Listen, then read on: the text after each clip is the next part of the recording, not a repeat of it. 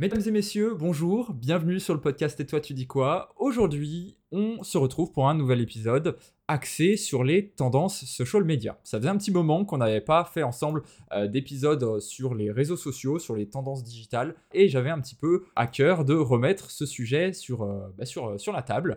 Euh, et aujourd'hui, pour pouvoir répondre à mes, mes questions, pour pouvoir m'accompagner, j'ai la chance d'interviewer Quentin Cassalino. Bonjour Quentin. Salut. Quentin, avant de commencer notre épisode, est-ce que tu peux te présenter à notre audience et nous présenter un petit peu euh, tes deux métiers, puisque tu as deux casquettes? Ouais, merci. Euh, bah, en fait, euh, social media manager et traffic manager en agence de communication à Valence, une agence de communication qui s'appelle Starteo. Ça fait 11 ans qu'on existe, 7 ans que j'ai rejoint l'agence. Et, et c'est très cool d'y bosser. J'en dis généralement que du bien, que ce soit aux étudiants, aux gens que je rencontre, avant de te poser ma question suivante, euh, j'aimerais rappeler comme contexte que ça fait déjà plusieurs mois qu'on entend euh, parler du social commerce, euh, que c'est une tendance qui est à venir. Et ces dernières semaines, ça semble être une tendance qui s'est accélérée, chose que tu vas nous confirmer ou pas dans, dans quelques secondes. Pour donner quelques exemples, on a eu il y a un petit peu plus d'un mois TikTok qui annonçait l'arrivée de la version bêta de TikTok Shop et on a eu Pinterest qui a conclu un accord avec Amazon pour bénéficier des performances publicitaires euh, du géant américain. Est-ce que selon toi, ce mouvement du social commerce, il est visible déjà dans ton quotidien auprès de, tes clients? Est-ce que c'est une vraie tendance de fond qui va, qui va se poursuivre? Bah, il, est, euh, au travers des différentes actualités que tu viens, que tu viens d'énoncer. Alors c'est vrai que nous, en termes, euh, en termes d'activité d'agence, c'est pas quelque chose qu'on ressent forcément pour l'instant parce que sur la partie social media, sur le territoire qu'on occupe, on n'a pas encore des clients qui ont des problématiques ou en tout cas qui sont prêts à, prêts à investir euh, dans ces, dans ces nouveaux médias sociaux. Euh, par contre, on constate euh, euh, sur Facebook, sur LinkedIn ou sur Instagram, qui eux sont déjà implantés depuis un peu, plus longtemps et sur lesquels on commence à avoir des fortes tendances pour tout ce qui est commerce via du social media, via du social selling, avec on va dire une part de la publicité en ligne qui prend beaucoup plus de place qu'avant. Et ça, on le constate, nous, par exemple, en termes d'activité, ben, sur des clients qui aujourd'hui nous font beaucoup plus facilement confiance et appellent soit de l'annonce, soit du, boost de poste. Et c'est vrai que la partie TikTok ou encore euh, Pinterest, on l'a pas développé. par contre, c'est intéressant de savoir euh, ben, quelles sont euh, dans les grandes villes les tendances et les besoins des entreprises par rapport à ça et comment nous, peut-être adapter à, des besoins, je veux dire, dans des, dans des, des zones un peu plus calmes, voilà, type, type la Drôme. Parce que c'est vrai que pour l'instant, les entreprises n'ont pas forcément de besoins sur ces thématiques-là. Alors effectivement, je fais une petite parenthèse, c'est une interview 100% du Sud euh, pour euh, les professionnels lyonnais qui nous écouteront, puisque Quentin, tu es dans la Drôme et moi je suis en Isère, pas très loin non plus. On est les professionnels du soleil pour euh, les Lyonnais qui nous écouteront. Selon l'étude annuelle du blog du modérateur, Instagram et LinkedIn sont les deux réseaux sociaux qui sont jugés les plus importants par les community managers dans leur quotidien. Euh, dans cette étude, on voit que Facebook perd sa première place du classement, c'est une première depuis 12 ans, et TikTok arrive déjà au quatrième rang dans la dernière édition de cette étude. Euh, Quentin, comment est-ce qu'on pourrait expliquer ces résultats? Bah déjà, il faut savoir une chose, c'est que Facebook est le seul réseau social qui a perdu des utilisateurs sur un grand volume euh, au cours des dernières années.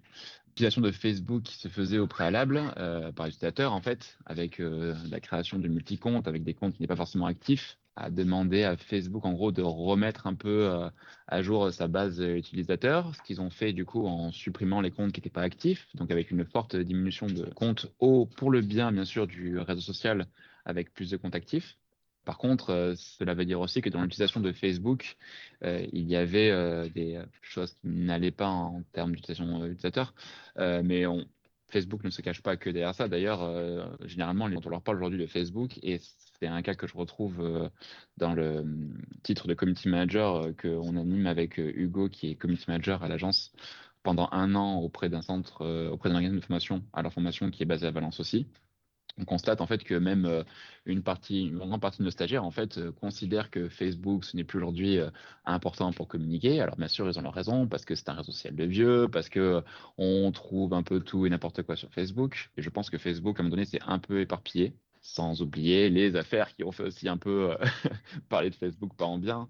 On peut se souvenir des données que Mark Zuckerberg à un moment donné avait alors ils ont vendu à des entreprises, etc. Et ça a fait un tollé général et, et Facebook s'est retrouvé à payer euh, plusieurs millions de dollars ou même, je sais plus, plusieurs milliards de dollars pour, pour ça. Et sur la partie recherche d'infos médiatiques, il y a eu tout ce qui a été problématique par rapport aux fake news et à certaines, à certaines informations bullshit qui traînaient aussi sur Facebook. Donc voilà, ça, ça, a généré aussi un petit peu de, d'appréhension sur les en tout cas, je pense, en France. Donc voilà aujourd'hui pourquoi Facebook euh, je pense, à. C'est un peu tirer euh, des balles dans le pied. Alors, euh, bien sûr, ils l'ont pas fait de leur plein gré, mais peut-être qu'à un moment donné, il y aurait eu plus de travail en termes de suivi des modérateurs, peut-être plus de travail en termes d'évolution de l'algorithme, de ce que veut être Facebook aussi. et d'ailleurs, Facebook se destine maintenant à devenir méta et même si Facebook garde encore une place super importante euh, pour, euh, pour les community managers et pour les media managers. Ok, super intéressant, merci beaucoup pour, euh, pour ton retour. Effectivement, il y, y, a un point commun entre tous les réseaux sociaux, ça va être vraiment ce défi de gérer la modération de qu'est-ce qu'on peut filtrer, de qu'est-ce qu'on ne peut pas filtrer. On tombe vite dans les deux extrêmes, de la censure complète à la liberté entre guillemets complète, mais qui comprend toutes ces extrémités et, sur tous les sujets euh, possibles et inimaginables. Donc euh, c'est vrai que voilà, super euh, compliqué en tant que réseau social de pouvoir gérer ces, ces, parties-là, mais comme tu l'as dit, Facebook c'est encore, en tout cas c'est un des réseaux sociaux les plus utilisés au monde, qui est aussi le plus exposé et qui forcément bah, voilà, a eu plusieurs soucis avec, avec cet aspect-là, ce qui explique en partie son euh, désintéressement, on va dire le désintéressement des Français sur ce, sur ce réseau. J'aimerais te parler d'un nouveau réseau social dont on entend de plus en plus parler dans, dans la presse spécialisée. Euh, euh, je parle de BeReal. Est-ce que tu peux nous expliquer un petit peu le concept de ce réseau social et est-ce que toi, de ton côté, tu as eu des demandes de clients sur ce réseau alors, BeReal, euh, c'est une application euh, qui, sociale qui permet en fait à consister à publier euh, des, photos de manière un peu aléatoire et juste en moins de deux minutes, apparemment, d'après les informations que, qu'on m'avait transmises. C'est un peu l'antithèse d'Instagram, parce que le but, c'est de partager en fait du contenu quand l'autre t'en partage aussi. Et en fait, on n'a pas eu encore spécifiquement d'approche stratégique sur ce réseau-là pour, pour nos clients. Euh, pour l'instant, c'est vrai que les gens qui, euh, qui m'en parlent ou qui euh, l'utilisent, c'est juste dans le cadre perso. Alors, je ne sais pas après si sur la partie, on va dire, ad, ils peuvent générer des campagnes annonceurs ou autres. Mais en tout cas, ce réseau-là se veut un petit peu voilà, le, contraire d'Instagram. je crois que c'était un, média, je ne sais plus si c'est Le Monde ou, ou, un autre, qui avait surnommé l'application l'Instagram de la vie moche. Parce qu'en fait, c'est vrai que sur Instagram, il y a ce, cette perception de vouloir toujours montrer le plus beau, le plus esthétique, le plus tendance. Donc euh, peut-être que justement le but de cette application euh, sociale, c'est euh, de retrouver dans les contenus qu'on peut créer et que pour l'instant, ben, je pense que ça va passer par la création de contenu chez les utilisateurs eux-mêmes pour après peut-être justement ben, s'orienter vers une, vers une approche beaucoup plus, on va dire, B2B de ce, que, de ce que peut être ce réseau. Mais c'est vrai que nous, pour l'instant, on n'a pas, on n'a pas utilisé ce réseau-là pour pour le cas de nos, de nos clients. Après, au même titre qu'il y a des, euh, il y a d'autres applis qui sortent, là, pas, il n'y a pas longtemps. Il y a une application qui vient de sortir euh, qui, elle, se veut euh, le, un mix entre Twitter et, et, TikTok, où on peut partager du contenu et poser des questions avec ce principe-là d'engagement et d'interaction ultra rapide. Et l'application s'appelle Phil, il me semble.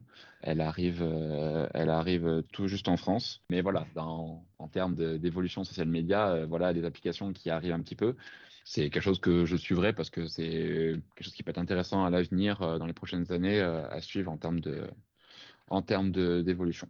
Carrément, effectivement. Et puis, bon, bah, on n'est pas non plus euh, à l'abri d'un flop, hein, comme du Clubhouse ou certaines autres applications où finalement, il n'y a pas eu cette étape de monétisation, où il y a eu un petit peu voilà, le, la désillusion entre l'acceptation du grand public, entre guillemets, des utilisateurs, et puis derrière la façon de le monétiser auprès des professionnels. Donc, voilà, ça prend du temps, c'est des choses qui, prennent du temps. Ouais, la première version date de, de 2020, mais euh, en fait, à partir du moment où il y a une première version qui sort et à partir du moment où le réseau social commence à être utilisé par un maximum de personnes, ça prend un peu de temps.